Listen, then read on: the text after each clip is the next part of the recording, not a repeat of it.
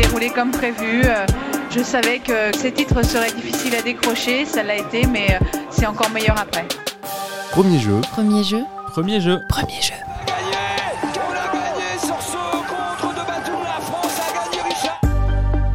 Premier jeu, une série de podcasts de l'EFJ Bordeaux. Elle va être championne olympique olympique Dans 5 secondes C'est maléfique C'est un truc de déglingos Épisode 1. D'acier.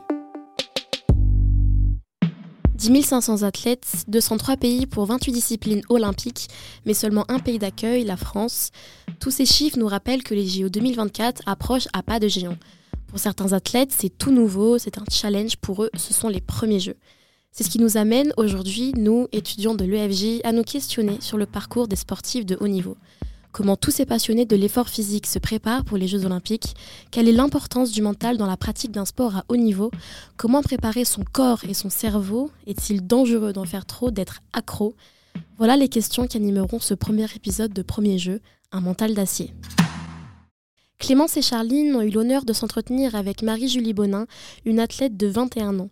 Cette bordelaise a été sacrée championne d'Europe et Sport 2023 au saut à la perche. Bonjour Marie-Julie. Tout le monde m'appelle MJ, donc si vous voulez m'appeler MJ, il n'y a pas de souci. Ok, parfait, ça sera MJ pour l'interview du coup. Est-ce que tu peux nous expliquer comment tu as été repérée pour devenir euh, professionnelle? En fait, euh, j'ai commencé donc avec mon coach formateur euh, en cinquième. Et j'ai pas vraiment été repérée, mais c'est une progression qui a été quand même assez, on va dire, logique. Enfin, c'était au début, c'était l'apprentissage, on apprend à connaître la perche, comment ça fonctionne, tout ça. Et après, il y a mes qualités physiques, parce que c'est clairement ce que je vous dirais mon atout numéro un, c'est les qualités physiques dans la perche, qui ont pris le dessus, donc la vitesse, le fait d'être un peu costaud. Euh, on y va, on prend des grosses perches, on saute euh, haut, mais sans être technique. Mais euh, j'ai pas été vraiment repérée. J'ai toujours été dans les meilleures des catégories jeunes au niveau national. Et après, ça s'est transféré au niveau international. Et aujourd'hui, ça t'apporte quoi ce sport? C'est quoi les sensations quand tu sautes à la perche? Alors déjà, il y a une sensation de dépassement de soi parce que c'est hyper mental. Il faut s'engager avec un bâton, clairement. En fait, tu sautes avec un bâton et tu t'envoies en l'air à 4,50 m. C'est quand tu, prends un peu de distance et que tu dis que tu fais ça et ça c'est ton sport, tu te dis ok bon ben quand même il faut avoir un peu de, mental. Avec les JO qui arrivent, est-ce que tu peux nous décrire un petit peu qu'est-ce que c'est ta journée type? Déjà cette année j'ai décidé de mettre euh, un stop à mes études, genre euh, vraiment pour préparer les Jeux. Généralement euh, je vais chez le kiné le matin. Donc c'est trois fois par semaine à peu près, deux fois quand vraiment j'ai beaucoup de choses à gérer. Mais généralement le kiné le matin vers 9h. Euh, je sors de là-bas, il est midi. Euh, je rentre chez moi, je me fais vite à manger. Euh, j'essaie de manger rapidement pour digérer parce que j'ai entraînement à 15h. Donc je me fais une petite sieste, tout ça. J'enchaîne, je vais directement à l'entraînement à 15h généralement. On termine vers 17h30, parfois même 18h. Et après, je me pose, j'essaie de, faire de la récupération, donc soit des bains froids, soit aussi des électrodes, du, pistolet de massage, des massages, des étirements. Euh, quand je m'y mets, parce que les étirements c'est un peu plus compliqué. Parfois j'aime bien faire euh, laisser la machine faire et me poser des électrodes et c'est très bien. Mais euh, voilà à peu près ma journée type en ce moment, mais ça change vraiment en fonction des jours parce qu'en fait j'essaie de tout optimiser. Donc en ce moment je vois une nutritionniste, demain j'ai rendez-vous par exemple demain matin avec ma nutritionniste, demain soir j'ai rendez-vous avec mon médecin du sport pour checker du coup mon ischio, faire une, une échographie pardon, de contrôle. Mais tu vois, dans une semaine, on part en stage. Donc, euh, pendant deux semaines et demie, je serai en stage en Afrique du Sud. Donc, en fait, ton cadre, il change euh, régulièrement. On est souvent en stage. Euh, on est, là, on était au Portugal il y a même pas un mois. Donc, on essaye de, changer d'environnement et de voir autre chose. Et surtout en ce moment, parce que le temps à Bordeaux, bon, bah, c'est pas ça. Et pour s'entraîner, bah, c'est quand même bien d'avoir des, des, bonnes conditions. Donc, c'est pour ça qu'on essaie de bouger au soleil. Et au niveau de la préparation mentale, ça se passe comment du coup? J'ai mon suivi avec ma prépa mentale. J'ai toujours été attirée par la prépa mentale, euh, l'hypnose, euh, l'auto-hypnose et toutes ces disciplines-là. Mais euh, cette année, on a décidé de vraiment mettre un suivi avec ma prépa. elle est super à l'écoute et là, j'ai trouvé la bonne personne, je pense. Je suis passée par beaucoup de personnes parce qu'il faut tester et je pense que c'était important. Mais là, j'ai vraiment quelqu'un avec qui je me confie et que je peux contacter tout le temps. C'est-à-dire que là, demain, si j'ai un truc qui me travaille dans la tête, je peux l'appeler, ça ne sera même pas facturé, c'est juste de l'humain, vous voyez, c'est c'est vraiment quelqu'un d'humain et avec qui je peux me livrer et sur qui j'ai vraiment confiance et en fait ça fonctionne tellement la prépa mentale et c'est très très important. Donc euh, je prends soin de mon mental. Et qu'est-ce que tu fais comme type d'exercice avec ta préparatrice mentale? Euh, Notamment la visualisation. Donc euh, on se pose, on imagine une compétition, j'imagine le bruit, même les sensations, les odeurs. Euh, je sais pas, l'odeur du, baume du tigre, vous savez, les huiles essentielles, tout ça que je, que je peux mettre sur mes muscles, euh, la sensation des pointes sur mes pieds. Et en fait, je vais visualiser le saut, le saut, le saut, le saut, et jusqu'à ce que je produise le saut parfait. Et je sais que par exemple, lorsque je suis pas bien mentalement, le saut que j'imagine, c'est un saut où je me casse la gueule en fait. Et là, tu te dis, OK, il y a un souci, il va falloir bosser. C'est hyper important de faire de la visualisation. Euh, Il y a des techniques de respiration aussi. Je pense que le plus dur, c'est de pas se projeter. Parce que parfois, tu es en face d'une barre et en fait, tu sais quel objectif c'est. Tu te dis, si je franchis cette barre, je fais un record du monde ou alors, par exemple, je suis championne de France. Chacun ses objectifs, c'est différent, mais à chaque fois, tu te dis, si je franchis ça, je suis. Il faut éviter ça, il faut essayer de se détacher de ça, il faut juste sauter et se concentrer sur les sensations. Et ça, parfois, c'est dur. Franchement, euh, quand tu as vraiment une compétition à enjeu et que tu te dis, il faut que je passe cette barre, non, il faut juste que tu fasses le, le bon saut et en faisant le bon saut, tu la, tu la franchiras. Et sinon, j'ai été aussi formée à l'hypnose et l'auto-hypnose, ce qui est trop bien. Et euh, ça me permet de faire un vide euh, dans ma tête et de me remettre à, à zéro et un peu de me reset, enfin, de tout remettre à zéro, d'enlever toutes les peurs. Et c'était hyper important pour moi de faire un travail de prépa mentale. Ouais. Donc, euh, tu as une équipe, tu as une kiné, une préparatrice mentale, une nutritionniste. Est-ce que tu peux nous expliquer le rôle de ton coach? J'ai changé de coach euh, en 2022 et ça a été l'année de ma vie. En fait, euh, ça allait plus du tout avec mon ancien coach euh, formateur parce qu'en fait, j'ai développé un blocage, ce qui faisait que quand j'étais à l'entraînement, je courais et je courais. Je n'arrivais pas à déclencher de saut. Et pendant des séances et des séances et des séances, j'étais dans cet état-là. Donc euh, il y a eu un peu de tension entre nous. C'était plus comme avant. Je venais à l'entraînement un peu rabougri, dans l'idée que ça va être compliqué. C'était les séances de perche. Oh là là. Limite, j'étais plus contente de venir en musculation qu'à la perche. Donc euh, à partir de ce moment-là, tu te dis qu'il y a un souci. Et donc j'ai décidé, oui, de changer de coach. Et ça a été un choix mais merveilleux en fait, parce que j'ai repris confiance, on a pris le temps, on a fait les choses correctement, il a pris le temps de me remettre en confiance, de faire des sauts avec des petites perches, parce qu'en fait c'est ça, il faut repasser par les petits sauts avec les petites perches, tous les petits trucs qui sont un peu agaçants, mais qui sont nécessaires pour nous. Et en fait, à un moment, j'ai pris confiance, je sortais constamment de ma zone de confort, et c'est à partir de ce moment-là que en fait, tu peux évoluer parce que tu as fait péter le plafond de verre, et en fait, tu vois clairement euh, au-delà de ce que tu t'étais fixé comme limite. Et en fait, euh, compète, euh, compète après compète, je battais tout le temps mes records, c'était incroyable, c'était une année dingue. Donc je commence le début d'année avec un record qui datait de euh, 2000, 2019, je crois. Oui, mon record datait de 2019, donc j'avais un record à 4,16 m. Et euh, je termine l'année avec un record à 4,55 m en étant qualifiée euh, pour les championnats d'Europe chez les seniors. Donc, euh, à aucun moment j'y aurais cru. On va aussi parler de choses un peu moins positives dans le podcast, euh, parce que c'est vrai que tu dépeins un portrait très positif du sport, tu as une super good vibes, mais est-ce que tu sais ce que c'est la bigorexie? Oui, c'est euh, le fait d'être accro au sport, je crois. Ouais, c'est ça. Ouais. Est-ce que euh, dans ton entourage, tu as déjà eu des personnes qui ont été atteintes de ça ou est-ce que tu l'as vu? Est-ce que toi, tu t'es posé la question à un moment? Oui, je me suis vraiment posé la question et c'était un travail sur lequel on a fait, euh, sur lequel on a travaillé avec ma prépa mentale. Je connais quelqu'un qui se l'est tatoué, carrément un perchiste qui se l'est tatoué, un dingue, d'ailleurs dédicace à Jimmy. Mais euh, c'est vraiment un dingue de sport. Je pense qu'il aime se faire mal. Il aime faire euh, des disciplines qui n'ont rien à voir aussi parce que faire du saut à la perche et courir des marathons ou des ultra, des ultra trails, des trucs comme ça, ça n'a un peu rien à voir. Mais je pense que lui, c'est vraiment le, le bicorexique en, par excellence en fait. C'est la personne qui peut pas se passer de sport. Et je pense que je suis un peu atteinte par ça parce qu'en fait, euh, ce qui me fait vibrer moi, en fait, c'est plutôt le fait de m'amuser. Donc, euh, si j'arrive à m'amuser et que euh, ça se passe bien, bah, moi, le sport, ça devient une drogue. Et clairement, j'ai envie d'y aller tout le temps. Je me vois pas faire, ne pas faire de sport non plus. Mais je pense qu'à partir du moment où je m'éclate plus, ça devient compliqué. Après, il y a forcément euh, deux, trois autres choses qui sont un peu plus compliquées. Par exemple, physiquement. Si j'arrête le sport, je sais que physiquement, je vais changer. Et est-ce que je suis prête aussi à accepter ce changement physique? C'est une autre question. Puis maintenant, en fait, euh, on essaye de déconstruire ça, mais mon identité, elle se tourne aussi autour du sport, en fait. Enfin, quand tu parles d'MJ à quelqu'un, on va te dire ah c'est la sportive. Mais en fait, je suis autre chose qu'une sportive aussi, et j'essaie de développer ce côté-là où faut trouver autre chose que le sport pour vivre. Euh, je vis pas pour le sport, je meurs pas pour le sport. Je pense qu'il y a des gens qui sont vraiment comme ça et qui, si cette année ils font pas les jeux, ils sont limite euh, en train de se tirer une balle. Moi, je pense que si je fais pas les jeux, euh, je me barrerai à Bora Bora, j'irai quelque part, mais à aucun moment je mourrai pour ça. Et, c'est juste une source d'amusement extrême et une source de divertissement pour moi de dingue. Et mon but, c'est juste de me faire plaisir et de le partager aux autres parce que je pense que c'est un truc qui me caractérise moi, c'est de pouvoir transmettre les émotions et pouvoir euh, partager mon moment, qui est ma victoire en fait, avec tout le monde. Parce que c'est une victoire personnelle, mais en fait, euh, tout le monde peut le vivre avec toi. Donc, euh, ouais, la bigorexie, je pense qu'il faut un peu s'en défaire et être capable de faire du sport parce que t'aimes le sport et pas parce qu'il te faut du sport. Et pour finir, on voulait juste savoir euh, comment on se qualifie au JO.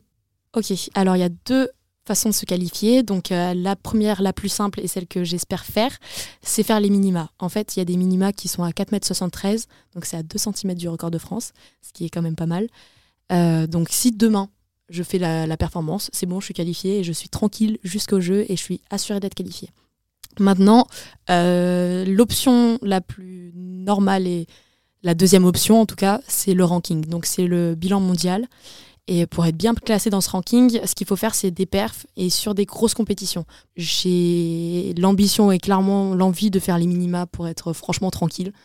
Mais si ça passe pas comme ça, ça passera au ranking. Et on espère de tout cœur que tu seras sélectionnée euh, pour les Jeux Olympiques. hein. On croise les doigts. On croise les doigts pour toi aussi. Merci beaucoup les filles. Merci à toi. Le sport est synonyme d'effort, de challenge et de récompense. Mais à partir de quel moment peut-il devenir dangereux pour la santé mentale? Charline, peux-tu nous en dire plus sur la bigorexie? Et oui, faire du sport c'est bien, en faire trop les moins. L'addiction à une activité physique existe bel et bien. Elle est reconnue comme une maladie par l'OMS depuis 2011 et la bigorexie touche entre 10 à 15% des sportifs qui pratiquent régulièrement un sport. Alors qu'une pratique sportive est censée nous tenir en forme, les personnes atteintes de bigorexie ne perçoivent plus de plaisir naturel et considèrent le sport comme une obsession. Marie-Joëlle Langto, psychopraticienne bordelaise, nous donne sa définition de la bigorexie. On pourrait dire que c'est une addiction au sport et aussi à l'image de soi que l'on a dans le cadre du fait qu'on a une activité sportive donnée. Comment savoir si vous aussi vous en êtes atteint? Alors déjà, sachez que ce n'est pas parce que vous allez à la salle tous les jours que vous l'êtes. hein. La bigorexie est très difficile à dépister car elle n'est pas quantifiable. On va, euh, de mon point de vue, noter qu'il y a un problème quand il y a vraiment ce phénomène de, de conditionnel qui apparaît. C'est que la personne, elle va être contente, être satisfaite de la vie, de son quotidien, d'elle-même, à condition qu'il y ait l'activité physique. C'est à ce moment-là que le professionnel de santé va se rendre compte d'une potentielle addiction. Elles ont tout un point commun, le circuit de la récompense. À cause de cette recherche de gratification, un véritable cercle vicieux s'installe. Je vous explique. Quand une personne fait du sport, elle déclenche des mécanismes qui donnent au corps une sensation agréable, un état euphorique, dû à la sécrétion d'hormones comme l'endorphine ou l'adrénaline. On a besoin de toujours plus. Soit on va devoir euh, augmenter en intensité, en durée, en quantité, en volume d'activité pour euh, recevoir le même niveau de satisfaction que celui qu'on avait au début. Quel est le problème alors? Eh bien, il y en a plusieurs. Le premier concerne les émotions. Par exemple, en cas de blessure, le quotidien d'une personne bigorexique s'écroule. Si elle doit euh, louper euh, un rituel d'activité physique qu'elle s'était fixé, effectivement, il va y avoir un engrenage de- d'irritabilité, voire de frustration, voire de colère euh, forte. La question d'après le sport se pose aussi. Une personne bigorexique, tout comme un athlète de haut niveau qui pratique une activité physique trop intense, crée une modification de l'équilibre hormonal. Ça crée en fait des pics d'intensité hormonalement qu'après on va vouloir chercher à goûter tout le temps et, et le quotidien peut paraître très plat à côté de, de- de cette quête d'intensité. Le souci, c'est que le corps va définir cette suractivité physique comme une nouvelle norme et la personne ne sera plus elle-même. Le second problème, c'est l'entourage.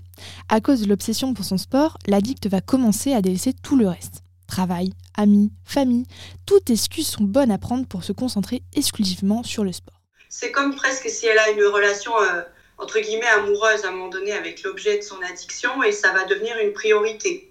Donc oui, elle va euh, créer plus ou moins rapidement des euh, interactions qui vont se dégrader avec son environnement, son entourage. Alors, comment on fait Charline? Si vous sentez que votre relation au sport devient néfaste, n'hésitez pas à aller voir un spécialiste qui saura vous aider. Et bonne nouvelle, ce n'est pas comme une addiction à l'alcool ou un ex toxique. Pas besoin de se débarrasser du sport pour toujours. Vous pourrez réaccéder à une activité physique sereine en vous libérant du poids de l'addiction. Et justement, cette maladie, la bigorexie, peut être détectée non seulement par les psychopraticiens, mais également par d'autres professionnels, les préparateurs mentaux. Ce métier, parfois méconnu, est essentiel dans le domaine du sport de haut niveau. Qu'est-ce que la préparation mentale et quelles sont les techniques utilisées? Emma a rencontré Anthony Lespade, coach mental bordelais au sein de la structure Ground. Un ressenti euh, sur cet exercice-là? Intense. Por favor. Let's go. La préparation mentale, c'est un accompagnement pour moi qui doit amener euh, la personne à trouver l'équilibre entre la performance et le bien-être. On vient en préparation mentale pour apprendre à se connaître, de quoi j'ai besoin, comment je fonctionne, qui je suis, qu'est-ce que j'ai envie de faire. Après, il y a la phase d'acceptation. J'accepte pourquoi je suis là, j'accepte mes objectifs, j'accepte qui je suis. Une fois que on est équilibré, qu'on est, on va dire, euh, pleinement dans, dans, nos baskets et aligné, on va être dans une phase qui est la phase de focus, qui est là le travail et l'entraînement, euh, l'entraînement mental. L'idée, c'est que nous, on est là en complément. Certains sportifs viennent nous voir parce qu'on est leur seul préparateur. D'autres sont déjà dans des, structures où ont déjà euh, des, préparateurs physiques, etc. Donc, eux, on va faire plutôt, on appelle ça une dose minimale effective. Donc, on va être là sur une séance semaine, trois séances par mois, D'autres, on les voit toutes les semaines et d'autres, on les voit deux à trois fois par semaine. À quoi ça sert au quotidien pour quelqu'un? On va autant travailler sur les capacités émotionnelles que les capacités attentionnelles, les capacités cognitives, les capacités d'imagerie mentale. Et euh, la préparation mentale aide aussi à savoir gérer euh, ses émotions, à savoir positiver, à comprendre le stress, parce que le stress, il n'y a pas de mauvais stress ou de bon stress. Mais les gens nous donnent ce qu'ils ont de plus précieux, c'est leur cerveau. Donc ça, il faut absolument qu'on y fasse, euh, attention. Ma programmation avec quelqu'un être toujours différente. Je ne peux pas prendre une programmation et faire copier-coller. Impossible, tout le monde est différent. La première phase, ça va être la rencontre. Une rencontre d'homme à homme, d'homme à femme, etc. La deuxième phase, ça va être l'évaluation. Là, c'est la plus importante. Je dois récolter le plus d'indices possible pour comprendre la personne que j'ai en face de moi, l'enjeu, où elle veut aller, qui elle est, pour construire mon programme. Une fois qu'on met le programme, ben, à des points étapes, on va réévaluer, faire des évaluations, donc des évaluations avec des données, des questionnaires, des tests. La préparation mentale, c'est pas que de l'abstrait, on a des chiffres aussi. Et après, ben, entraînement, évaluation, entraînement, évaluation, jusqu'à arriver euh, à l'objectif. Et par contre, la, la, dernière série que tu m'as faite, euh... oh là là là là, ça pique un peu.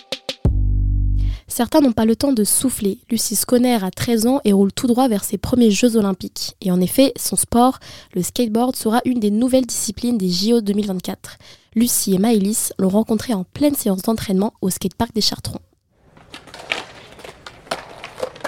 Je m'appelle Lucie, euh, j'ai 13 ans et ça fait 5 ans que je fais du skate. Je suis arrivée sur Bordeaux il n'y a pas très longtemps, au début de l'année dernière. Et je suis contente de représenter Bordeaux. euh. En fait, je me rends pas trop compte, mais je, comprends ce que ça représente, mais j'ai pas l'impression d'être. Enfin, je suis presque sûre de pouvoir y aller, mais je me rends pas bien compte que c'est les JO. Enfin, ce serait un peu comme une, autre compétition euh, importante. Pour l'instant, j'ai gardé le rythme normal, mais c'est parfois c'est un peu compliqué, je loupe euh, quand même pas mal l'école, mais j'ai jamais vraiment eu de problème scolaire, du coup euh, j'arrive bien à suivre. Mais c'est toujours après l'école et ça arrive qu'il y ait quelques matières que je saute euh, une fois de temps en temps. Enfin, s'il n'y avait pas d'équipe de France, s'il n'y avait pas de Jeux Olympiques, euh, ça passerait pas du tout. Mais comme il y a tout ça, euh, ils sont hyper compréhensifs, euh, aidants et voilà.